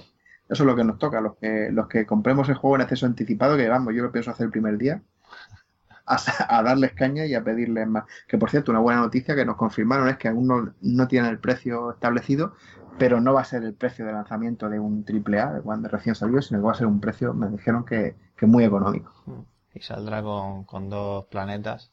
Y cada planeta tenías cuatro oleadas, si no recuerdo mal, y un jefe final. Sí, Sí, sí, yo- eh, y, y compramos además dos mapas, es, ¿no? es acceso anticipado, o sea que poco Sí. a poco irá recibiendo más. más. Pues sí, y otro juego que bastante, por lo menos creo que nos llamó la atención a todos, que ya habíamos hablado con, con ellos, con Stormborn Studio, y es Runes de Forgotten Path, que, que bueno, eh, la empresa es italiana, pero hay un español trabajando en ella también, que es Alejandro Castedo, y que ha estado con nosotros en, en los podcasts. Y, y bueno, habíamos hablado del juego, pero claro, allí lo pudimos probar, y era una experiencia que habían preparado para la Gamescom, en la que... y, nos dijeron además que la habían hecho casi casi de un día para otro. pero, pero podías vivir ya lo que era la mecánica del juego, de cómo hacer los hechizos y, y atacar enemigos y tal, y la verdad es que a mí me gustó mucho, o sea, me, sorprendió bastante, la, la, verdad. Sí, yo coincido igual, ¿no? Estuvimos ahí flipados también, ¿no? Tirando hechizos. Cuando hablamos con Alejandro, que estaba, estaban allí, nos, nos recibieron muy bien. Y claro, pues eso, eh, eh, a priori muy sencillito cuando lo ves en la pantalla, como, hemos dicho muchas veces, pero claro, luego cuando estás allí ves que vamos a bajar eh, a esas alturas, ¿no? Aparte, bueno, el, tema este de los, de los controladores con el que, con el que empiezas y te, te, enseñan un hechizo con una mano, otro hechizo con otra, pues bueno, a mí pues también me, dio, me dio ese vértigo, ¿no? De cuando te asomas ahí. Sí, porque te ponen, te ponen ahí, o sea, quiero decir, hay una, una especie de cantirado o algo así, y te dice, tienes que dar un paso de fe. como en Indiana Jones. y te sigo, dalo, dalo tú. y costaba, eh, costaba. Sí, claro, cuando, cuando, cuando me sorprendió, pues cuando arranca ya directamente esa plataforma y el paso de fe que dice Harold y, y empiezas a, bajar, pues ahí te desestabilizas y dices, ay, ay, ay, que me voy para los lados, ¿no? Y, no, no, y te, te quedas, te tiemblan hasta las piernas. estático ahí. Y... a veces. Te has asustado, te has asustado. Y aquí volvemos a lo que, lo que comentábamos antes, ¿no? De que quizás los gráficos no sean lo más importante de todo, habiendo una buena mecánica y demás, pero en este caso yo tengo que decir que gráficamente no, lo, gráfica, sí, sí. Lo, vi muy, muy bien, o sea, por encima de lo que me esperaba. De hecho, yo lo, lo comentaba con Alejandro, ¿no? Le dije, mira, es que no, no da la sensación de ser un juego, un juego indie. Luego nos explicaron que, por ejemplo, para el tema mientras bajábamos venían, venían rocas hacia nosotros y demás, que no había dos rocas iguales. O sea, cada roca se había diseñado de forma independiente, habían utilizado fotogrametría y, se notaba, ¿no? O sea, no da la sensación de que, ves en muchos juegos de encontrarte con el mismo elemento 3D copiado varias veces. Exacto, y el viento del árbol nada más entrar es un detallito. Gráficamente, me parece de un nivelazo de verdad muy, muy, muy bueno. Y el, simplemente el modelo de las manos, ¿no? del mago que manejamos, ¿no? Estaban flotando en el aire, ¿no? En este caso no, no, no tenía la animación a la hora de agarrar cosas y demás, pero el modelo era, muy chulo, muy, muy, muy, muy bueno. Con, no, los nudillos de, ese supuesto mago que estamos representando, que estamos viviendo, que, en el cual estamos viendo esa locura, ¿no? Que luego también nos contó la historia, también pintaba muy bien. Y, bueno, el, ir disparando los, los hechizos con una mano y con el escudo cubriéndonos a lo largo del recorrido también era muy divertido. El, apuntar y disparar simplemente, ¿no? ya no está un punto fijo que Runes va a ser un, juego muy, muy buen juego para, para HT Survive. ¿eh? Bueno, y para Oculus Touch también cuando, cuando llegue el momento, pero bueno, allí lo podemos probar con un byte. Y, yo creo que, sí, que, realmente esta gente se lo está currando muy, muy bien y, para lanzar un, juego muy, muy bueno. Bueno, y, más juegos, hablando ahora también de, empresas, como decíamos al principio, de, de Bethesda, ¿no? En este caso, el último día pudimos probar tanto la prueba que han hecho con Doom como el juego que va a ser, bueno, el juego que ya existe, Fallout 4, adaptado a realidad virtual. Álvaro, cuéntanos qué, tal fue la experiencia. Me gustó muchísimo. Lo primero, me encanta la saga de Fallout. y también me alegro de que no haya no lo haya podido probar el último, porque espero poderlo jugar en, realidad virtual, porque vamos. se nota que es una versión, bueno, nos comentaron que, estaba en desarrollo, desarrollo de su adaptación, por ejemplo, con detalles como lo que vamos a, voy a contar y tal del Pit-Boy más, pero súper, pues bueno, muy, muy, chulo. Primero, pues el control de, del Pit-Boy, como decía, pues adaptaba al movimiento del, de donde tenemos eh, colocado el, mando de, HTC. Y con el, con el pulgar izquierdo, ¿no? en este caso, pues nos manejábamos entre las opciones. Y ahí pues era uno, uno, de los detalles que no estaban implementados porque no se podía, no apreciaba las letras, no, no podía eh, navegar entre, el menú y demás, apreciaba el muñeco de, la salud y demás que, representa en la pantalla. Y con el mando derecho, pues con las armas, ¿no? También podíamos eh, teletransportarnos, el sistema que han elegido para, movernos y desplazarnos. No sé si implementan alguno más, no nos han contado en ese sentido, pero a mi parecer también, pues bueno, quien le gusta más, quien le gusta menos, pero me pareció, pues bueno, no sabe, como digo, no, no sabe si pondrán más sistemas, pero pues una manera de, resolverlo. Y bueno, prácticamente, bueno, nos, nos aparecemos en, una gasolinera abandonada y demás, salimos con el perro que, que nos acompaña, el pastor alemán, le podemos mandar órdenes también con, con los controles laterales que tiene la maraca, ¿no? Con lo que agarramos al apretarla. Y en un momento dado empiezan a aparecer bandidos y, bueno, nos dice la chica que cojamos unas armas, cogemos todas las armas que hay con, con el, también con el gatillo y las incorporamos a- al menú y podemos ir cambiando con el, con el pulgar derecho arriba abajo entre las armas. Y bueno, básicamente pues eso, ir eh, intentar que no, que no ataquen al perro, porque es lo primero que te viene así a la mente cuando van todos a por el perro y no quieres que lo maten. Entonces empiezas ahí a atacar a todos, los que vienen a por ti, te vas moviendo con el, con el teletransportador. Y bueno, muy frenético y más quien bueno, conozca Fallout sabe que no solamente pues, es acción, sino con todo el mundo que puedes descubrir dentro, las historias, las tramas que no se encuentre, pues bueno, invita pues, a, que, a que va a ser una buena, es una buena apuesta por Bethesda, que una gran otra vez. Pues son conocedores perfectamente que Skyrim, pues eso, ha sido, eh, pues con Virello y otras aplicaciones por lo menos, ha sido disfrutado en realidad virtual, pues, pues un, es, un, es un punto a su favor, ¿no? Que, que vayan por ahí. Y se supone que saldrá, ¿no? Para el año que viene. No sabemos exactamente cuándo. Pero bueno, yo estoy encantado, a mí me, me, me gusta muchísimo. Ya me visteis que... Yo me quedé con las ganas de probarlo, pero bueno, ya por tema de tiempo y tal, no pudo ser y lo probaste tú, que como eres fan de la saga, digo, venga, que lo pruebe, que lo pruebe. Y salió un Pero sí, yo- también, que yo eso me- contar. Yo, Un yo me alegro, gigante. yo me alegro un montón de que, de que vayan a aportar el juego entero, entero y que sea compatible con, con Que- realidad que- virtual que para, en este para caso, o sea, es lo que hablamos siempre, que creo que es decir, coger un juego y poner un realidad virtual no siempre funciona, pero en este caso no, o sea, das a entender que sí, que, lo han hecho bien, ¿no? Sí, no, porque precisamente lo que decía, o sea, es que a mí mi duda en este caso era, pues, en los enfrentamientos, ¿no? Porque tú puedes desplazarte por el, por todo el yermo, ¿no? Puedes eh, explorar incluso mejor porque estás en primerísima persona dentro del mundo virtual, pero claro, a la hora de enfrentarte a esos enemigos, pues siempre estaba la duda hasta que no lo comprobase, pues bien con el teletransporte o bien con otros métodos, pues de que si va a funcionar o no, ¿no? Un título así. Pero ya te digo, vinieron por lo menos, no sé cuántos bandidos pudieron venir, 10 o así, y te vas moviendo, al final vas acabando uno, uno por uno, o de varios si le tiras un zambombazo, y luego ese bicharraco grande que vino, que ya pues te vas esquivando, vas moviéndote, y bueno, pues funciona, funciona.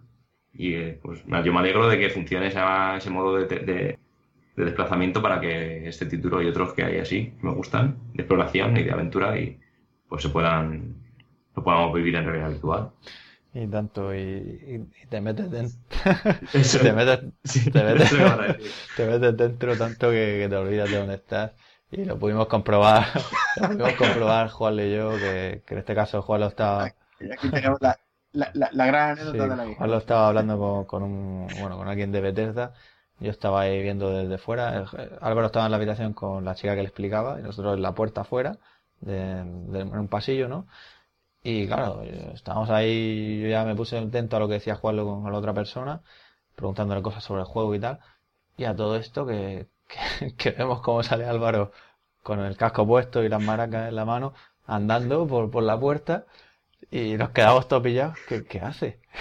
y de pronto se pega una hostia contra la, la pared que había afuera. y fue, vamos, todo el equipo de, los que había por ahí fuera de Bethesda, todos riéndonos. Madre mía. La, super- la supervisora es Mary Parece Jane, que, que se te es- escapan los...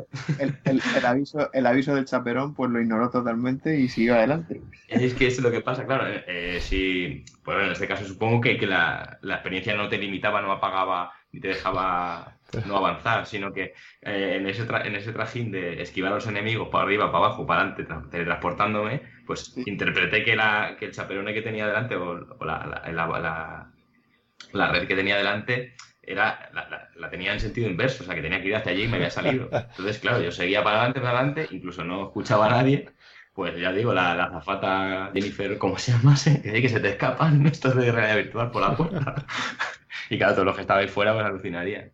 Claro, y sacó, sacó el, eh, además un, un lanzamisiles y cuando lo voy a apuntar hago pum, y metí un golpe contra la puerta y fue muy gracioso. Me sacó directamente, y es que perdí la, la noción de dónde estaba completamente. vamos. Además, allí nos comentaron, el, el chaval con el que estaba hablando yo allí de Bethesda me comentó que en la QuakeCon hace un- algunas semanas también les pasó algo parecido, pero que fue todavía más espectacular, ¿no? Porque entonces el chico que estaba probando el, el juego, el Fallout, pues se llevó para adelante la mesa, el PC, el monitor, todo. O sea, y el PC cayó al suelo, se rompió por completo y, bueno, pues fue espectacular, ¿no? En la próxima feria van a poner cadenas para que los que lo probemos por lo menos no nos salgamos de un perímetro. ya no... Me acabo de acordar que, que, bueno, Juan y yo pudimos probar Doom, que ahora os contaré un poco cómo fue.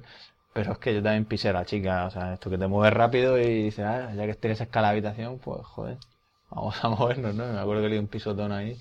Claro, lo suyo. Yo de, todas formas también pienso que la, digamos, yo lo digo por donde tengo montado el baile en casa de mis padres, en el sótano y tal, que para la, la sala que tenía en de ahí para mostrar Fallout y Doom, para que la habitación yo la vi un poco pequeña. Yo creo que podía haber tenido perfectamente un metro, metro y medio más de, largo y ancho y habría estado mejor porque la vi, la vi muy justa. O sea, el, el chaperón te salía en cuanto daba dos pasos y, eso también, también influía un poco en la, en, la calidad de la demo, ¿no? Porque yo, por ejemplo, en el Doom me encontraba muy, muy limitado, notaba que apenas podía dar un paso.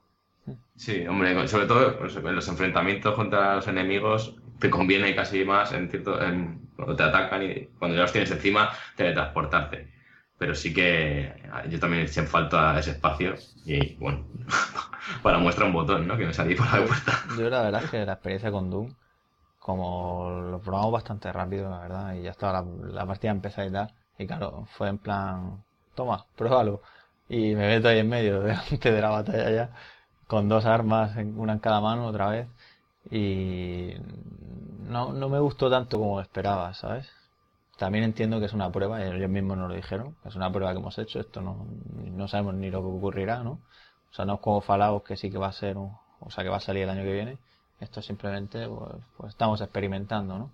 Y no sé, me dejó un poco ahí, o sea, probé teletransporte y tal, pero es que para un juego como Doom, yo no sé, a mí no, no me gusta esa forma de mover, ¿vale? Yo no sé, tú, Juan, lo que, qué impresión. Hombre, a mí es que el teletransporte de por sí no me sigue, me parece, con, digamos, entre comillas, a lo mejor la solución menos mala, ¿no? Pero dentro de que es la menos mala sigue siendo mala. Sí. Entonces, pues a Doom, pues sí es cierto que, no le pega, pero bueno, es cuestión de hacerse un poco a la, a la idea de la mecánica y en este caso al menos sí que le metieron la, el detalle este, ¿no? De tener el modo bullet time cuando haces teletransporte que también lo puedes aprovechar, ¿no? Eh, utilizarlo en tu ventaja cuando veas que estás que estés a punto en una zona en la que no puedes escapar o lo que sea, pulsas el botón, apuntas, todo se ralentiza, puedes pegar un tiro, te vas a otro sitio y cuando te teletransportas, ¡pum!, el escenario viene rápidamente hacia ti. Yo creo que también que la, la, demo de Doom mm, también me, esperaba, no sé, me esperaba un poco más. Era Disfruté mucho más con la de Serious Sam, por ejemplo. Mm. Me pareció más, más, más, divertida. Esta era, pues bueno, es más como que, bueno, cogemos cuatro enemigos, los ponemos aquí en un pasillo y venga, a ver lo que pasa.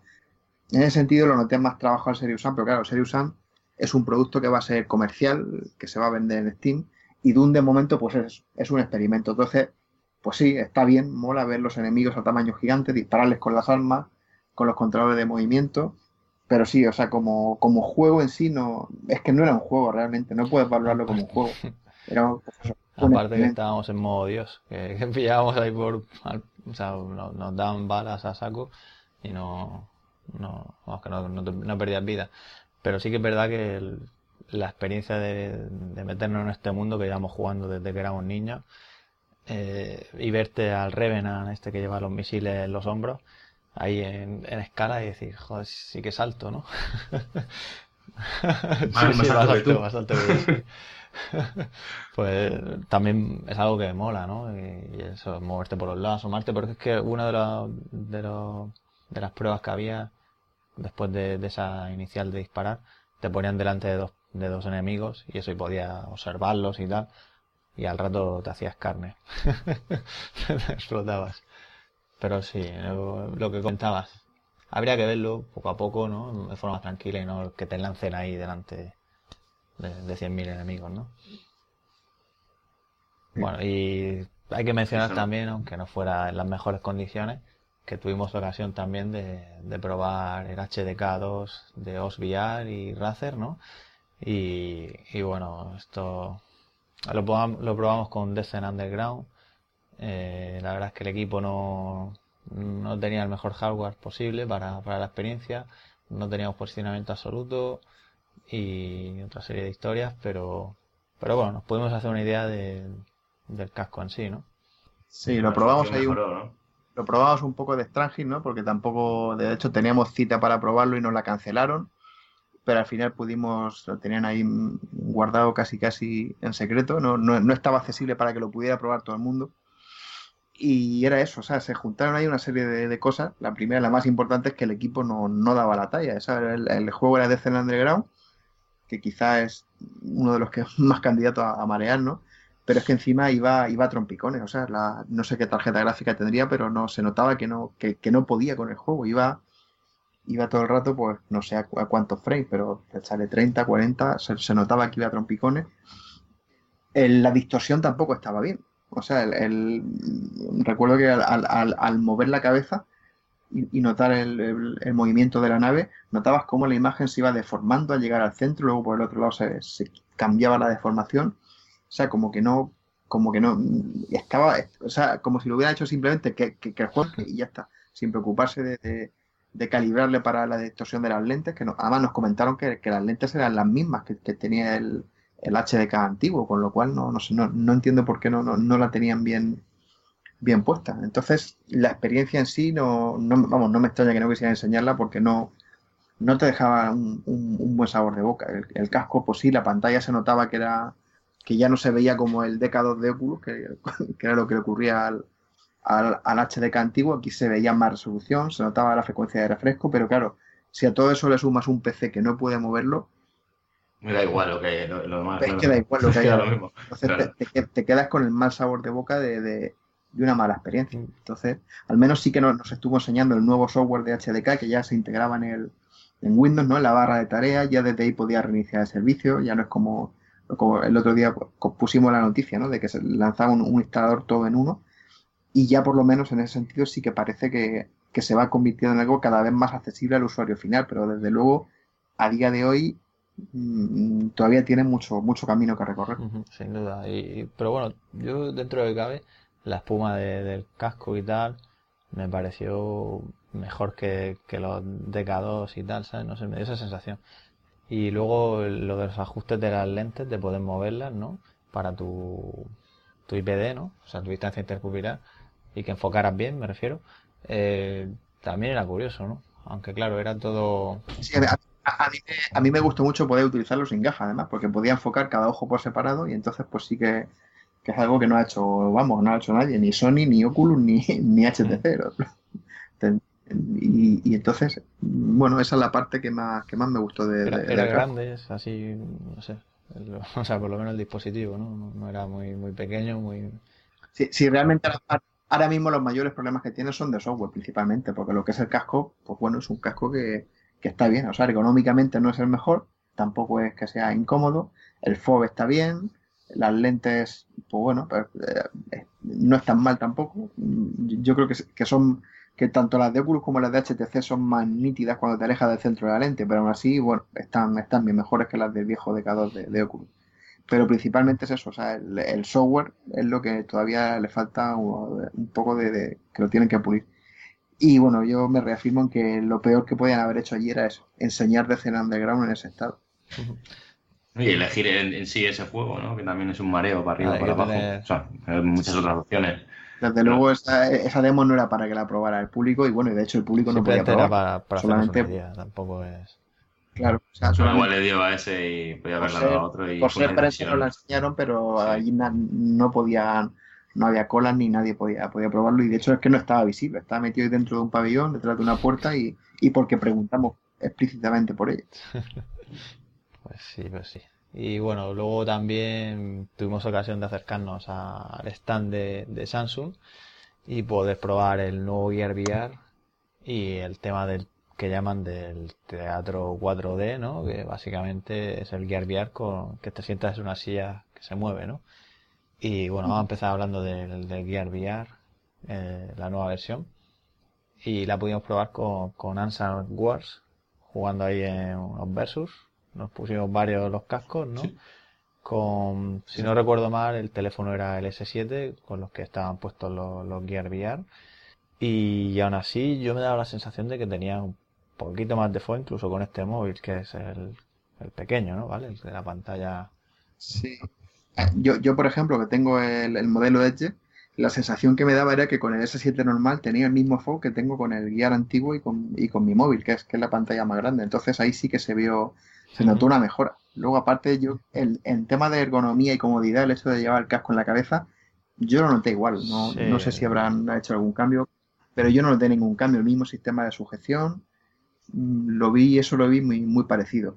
Eh, se agradece el cambio en el touchpad también, porque de luego el que tiene el guiar actual con esos surcos es que es absurdo, a mí no, no, me gusta nada. De hecho, los, los Gear, la Innovator, la Innovator Edition, que eran los primeros que sacaron, llevaban el mismo touchpad que lleva este, o sea que empezaron con el touchpad bueno, la, versión comercial la cagaron, entre comillas, y ahora con el nuevo Gear han vuelto otra vez al, original, Entonces, se han dado cuenta de que realmente el antiguo estaba mejor. Y bueno, y en el Gear pues también está, sigue teniendo ajuste de enfoque, igual que el OS VR, cosa que no, que hemos dicho que no tienen los demás, con lo cual también me lo pude ajustar para verlo sin gafas y, bueno, pues no sé, eso es más de lo mismo, un poquito más de FOB, las lentes yo creo que son, son mejores, creo que tampoco llevan Fresnel, o sea, siguen siendo lentes aféricas como las, las antiguas.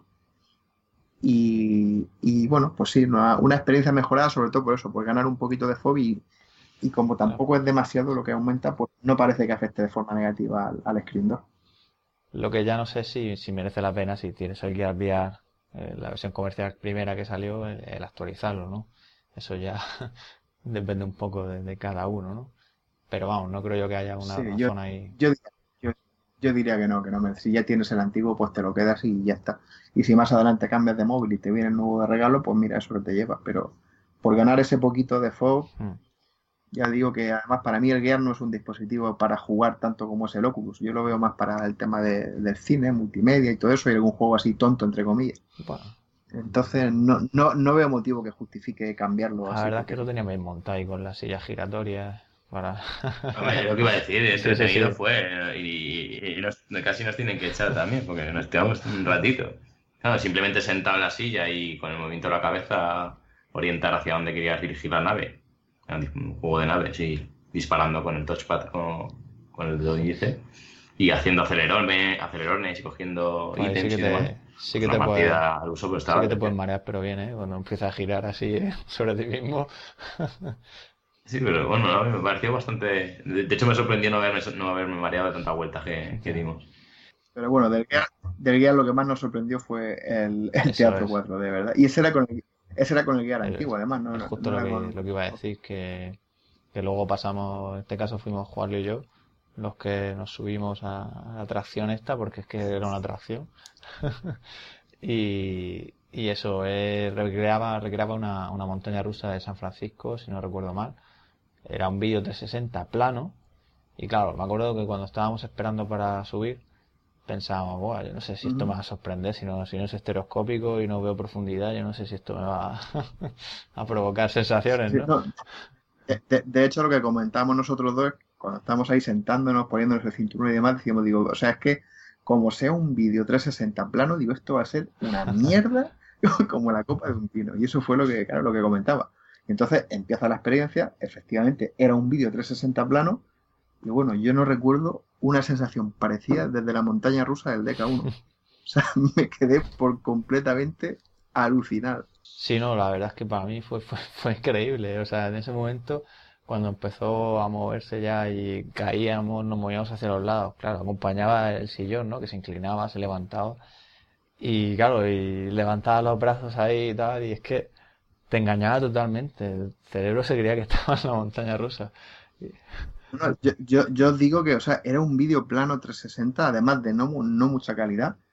Y yo sentía en el estómago, sentía puntazos de, vértigo de vez en cuando. O sea, es alucinante cómo, cómo, cuando metes un sentido más a la vista y el sonido, cómo, cómo, cómo cambia el chip del cerebro y es, y es capaz de, de, de, sentir, o sea, de sentir incluso presencia con, con un vídeo plano en 360. O sea, es, yo digo, si esa misma demo, eh, con los sillones de movimiento y demás, en vez de ser un gear con un vídeo plano, fuera, por ejemplo, un, un Riff o un HTC Vive con una aplicación en un, en un Real o en Unity, o sea, bueno, habría sido absolutamente brutal, brutal, brutal. Ahí lo subestimaste, ¿eh? porque claro, sí, no había más que ver a la gente desde fuera cuando... Yo lo reconozco, o sea, y además yo... yo desde fuera era increíble ya de por sí. Yo lo notaba, o sea, yo, yo digo, digo, la cara que estaré poniendo yo, porque estoy alucinando con una mierda de vídeo de plano, que ni siquiera es estereoscópico.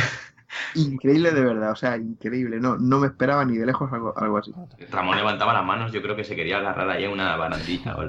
No, ¿verdad? Tú levantabas las manos, yo te veía y decía... claro, para que diera más sensación. Y, claro, claro, pero desde, fuera ya, os digo que, que, que, era con el yo que estaba con la cámara 360 y demás. Eh, ya, ya, ya, sorprendía ver a la gente como esto. ¿sabes? Claro, claro, aunque fuera plano... Pero bueno, de esa es 360, o sea, podías mirar hacia los lados y claro, eso pues, lo que molaba también, ¿no? Y bueno, pues de Gear VR prácticamente fue, fue esto, algún jueguillo más que probamos, pero, pero bueno, pasamos ahora a hablar de, de más hardware que, tuvimos ocasión de probar. Y en este caso precisamente fueron dos guantes. Eh, empezamos hablando de Power Cloud, que es una empresa mexicana y que están desarrollando también un guante áptico. Y en este caso nos pusieron una demo en la que podías experimentar pues, varias sensaciones. La primera era como te pinchaban con, una aguja eh, en las manos. luego. Súper agradable. Luego la siguiente te pegaban fuego en las manos. luego después te congelaban las manos y luego ya al final la máquina se volvía loca y te hacía ahí cosas raras también. El, electrocutaba, electrocutaba, la verdad. Y, bueno, la, verdad es que la sensación de los pinchazos estaba muy conseguida, es que te dolía incluso.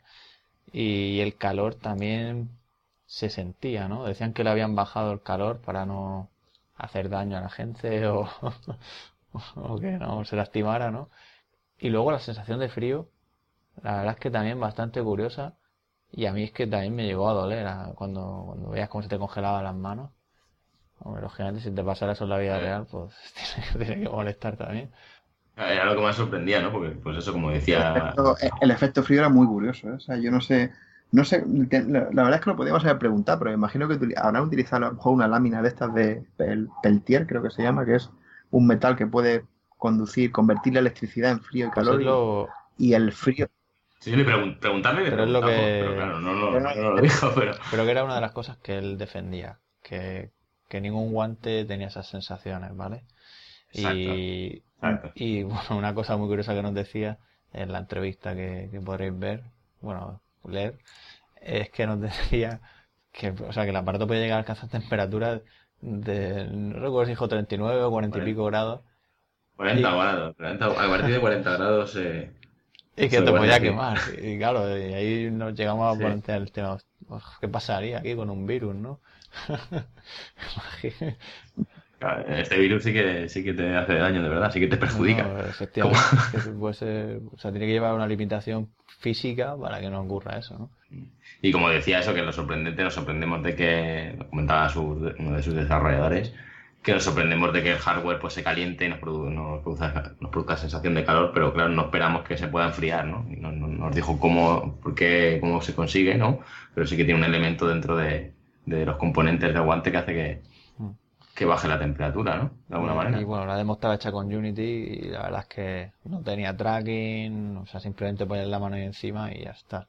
Eso, la verdad es que la, habría estado bien, creo, que tuviera algo. En este caso comentaba que que están en campaña Indiegogo, eh, arrancada hace unas semanillas, y bueno, y que soporta el InMotion y cualquier otro tracking, pero, pero eso, ayer lo que eran en, las ferias no, no lo pudimos probar con posicionamiento. Y bueno, y, ahora ya más tarde pudimos probar también el guante de neurodigital, el Block One o, Avatar VR, como, como se conoce ahora, ¿no?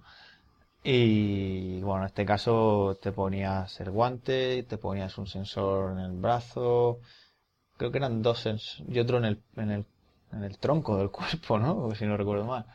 Sí, sí, en el pecho.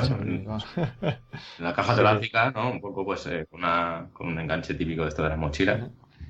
¿Y qué, qué, os pareció este? Porque estábamos en una demo del espacio donde había bastante interacción.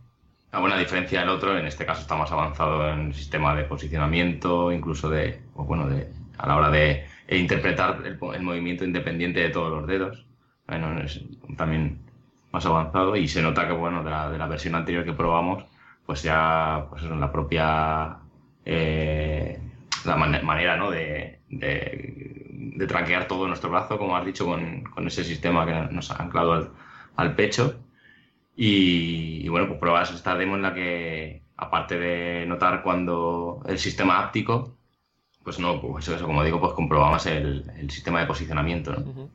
Todo dentro de una Es lo más, destacable de, lo más destacable de este guante, ¿no? Que ya, ya dispone de sistema de posicionamiento absoluto, digamos, de forma independiente, porque antes dependía de elementos externos, de Leap Motion y demás, y ya simplemente, por lo que nos contaron allí sus creadores, es solamente con los sensores inerciales del, internos del, guante, lo cual tiene un mérito enorme. O sea, me parece, me parece increíble que sin ningún sistema exterior óptico y demás que, sea capaz de, detectar la posición, pero, pero bueno, han, trabajado mucho en esos algoritmos y, ahí están los resultados. Pues esto, es un avance además, no tienes que, pues el InMotion te, te obliga claro, a estar mirando, orientando la cámara hacia esa mano, ¿no? Pero en este caso, pues no, no hace falta que, que tengas que hacerlo así, y aparte, bueno, tiene este sistema de, vibración, ¿no? Que te transmite esas sensaciones, aparte.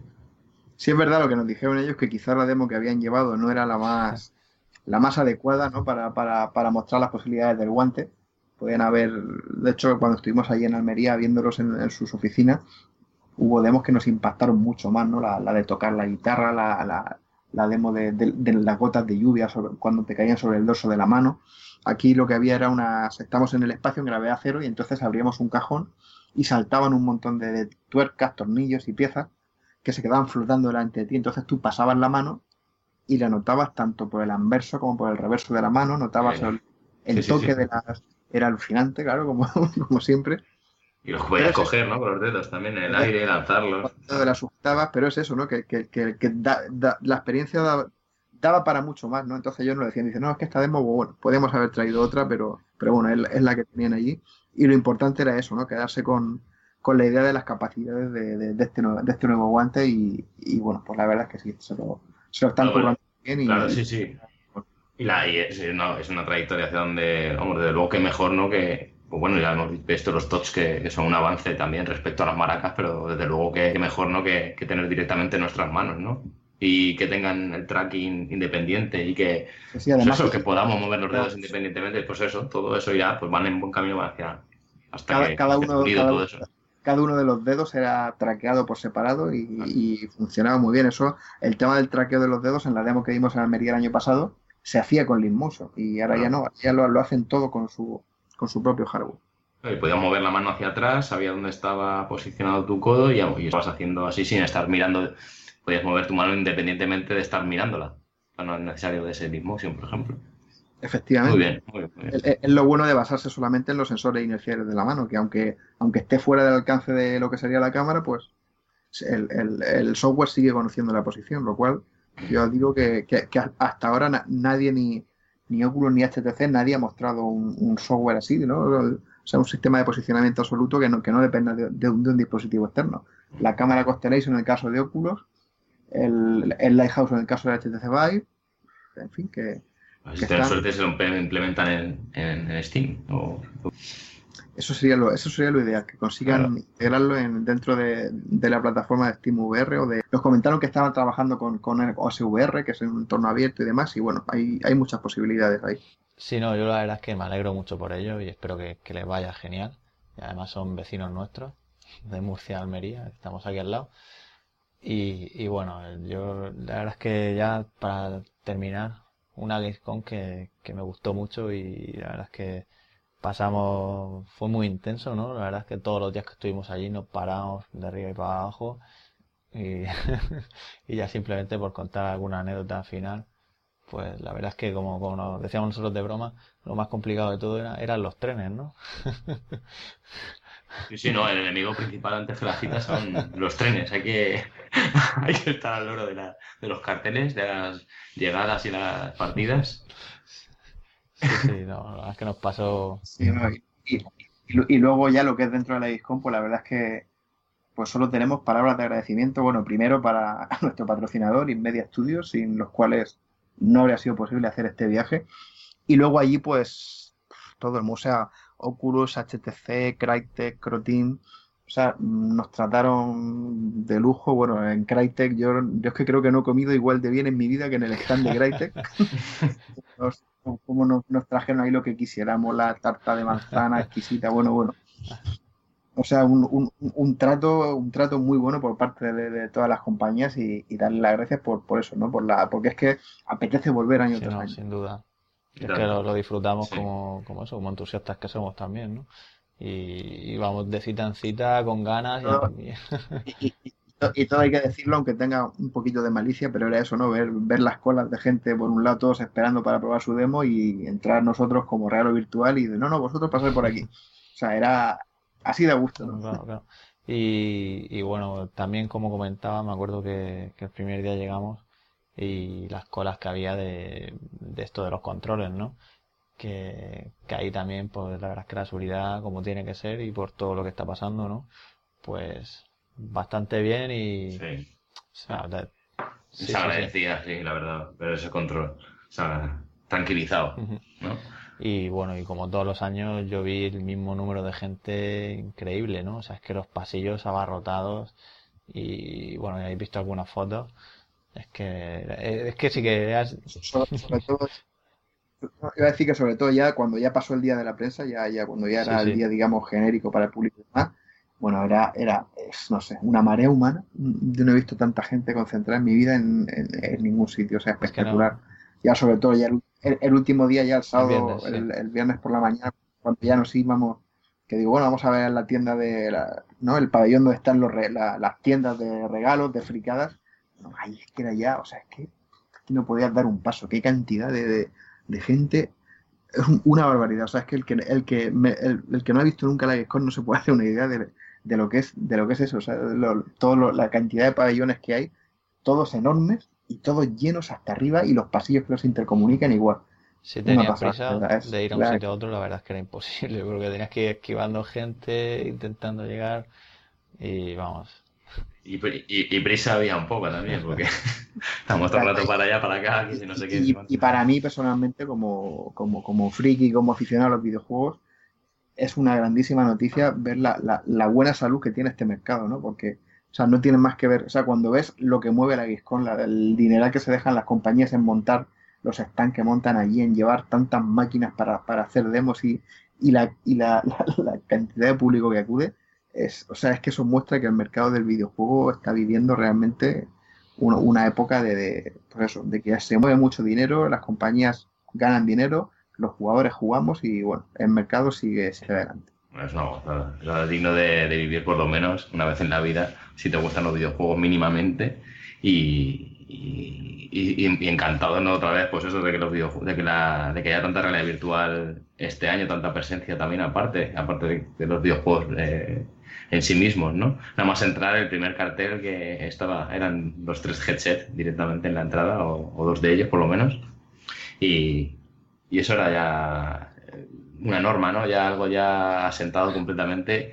a mí personalmente me encanta, o sea, me encanta ver que eso ya no hay dudas, ¿no? Que hemos, hemos dicho muchas veces, ¿no? ¿Qué pasará, qué pasará? Ya está clarísimo. Y me estoy acordando también de, aquello que pasamos por un stand y dijimos, mira, aquí tiene que haber algo de realidad, de realidad virtual. y resulta que era, Pensé que no le a resulta que eran unos abogados que habían puesto el cartel para llamar la atención. O sea, ahora la realidad virtual también se usa para atraer a, a la gente, ¿no? Curioso. Sí, ya, ya no solo, ya no solo que no, antes dudábamos, ¿no? Sino que ahora ya está hasta donde no, no, no debería estar, supongo, ¿no? Ya vamos a vender magdalenas con, con HMDs o cualquier cosa, ¿no? Pero bueno, es síntoma de que, claro, está bien visto, ya está siendo aceptado y hay mucho interés y mucho, mucho protagonismo, ¿no? De, esta, bueno, tecnología y nuevo medio de expresión y como queramos llamarlo, que, que nos gusta. Muy bien. Bueno, pues hasta aquí llega el especial de, de Nuevamente damos las gracias a Inmedia Studio, como, como ha mencionado antes Juanlo, sin ellos no habría sido posible. Y, bueno, nos despedimos aquí. Muchas gracias, Robianos. Por mi parte, todo un placer. Ha sido un placer rodearnos, una con que hemos disfrutado muchísimo y bueno, pues contenidos que tenemos ahí para vosotros que iréis viendo a lo largo de, estos días. Hasta la próxima. Pues nada, Robianos, un placer como siempre eh, haber estado, haberlo pasado con Juanlo, Elena, Ramón, compañero y un abrazo para todos. Muy bien. Hasta la próxima. Chao. Chao.